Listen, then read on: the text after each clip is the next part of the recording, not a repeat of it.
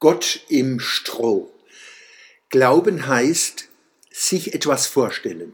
Glauben heißt deuten, interpretieren, auslegen und gemeinsam gestalten. Gott ist Idee.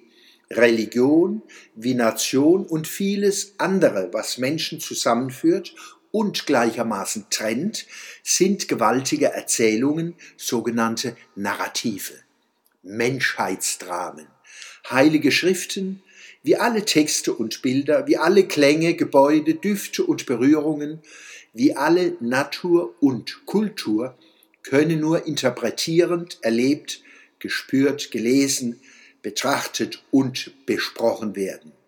Ohne Gewissheit. Daraus wächst der Anspruch auf Toleranz und Religionsfreiheit.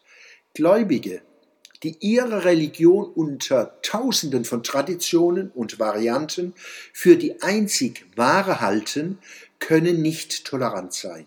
Sie missbrauchen die Toleranz der anderen. Das Recht auf Kritik an Glaubensvorstellungen ist einer der wichtigsten Prüfsteine von Religionsfreiheit.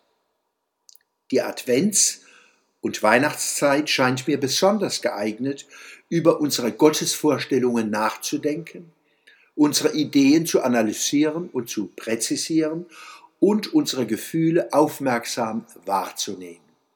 Wir verspielen die Chancen, die uns mit Weihnachten gegeben sind, wenn wir diese Tage und Wochen nicht nutzen, dem geistigen Grund unserer Traditionen besonderes Augenmerk zu schenken.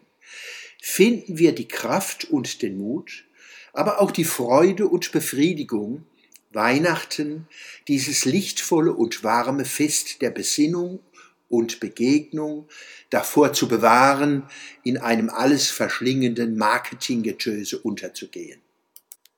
Dies scheint mir die wichtigste Botschaft von Krippe und Kreuz.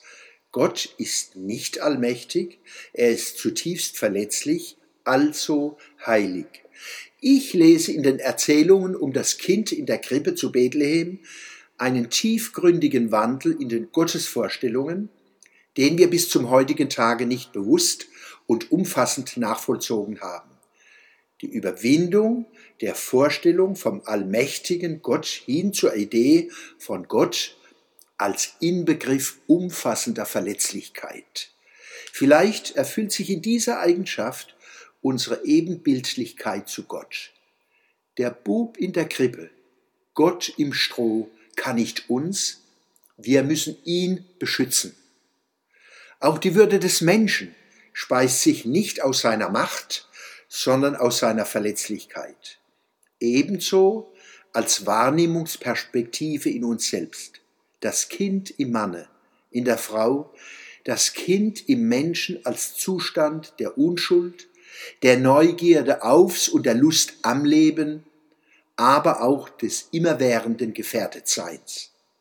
Ich wünsche uns wohltuende Advents- und Weihnachtstage, suchen wir Stille und Besinnung, Begegnung und Erholung. So vermögen wir Kraft zu schöpfen für die Welt, die uns braucht und die Zeit, die vor uns liegt.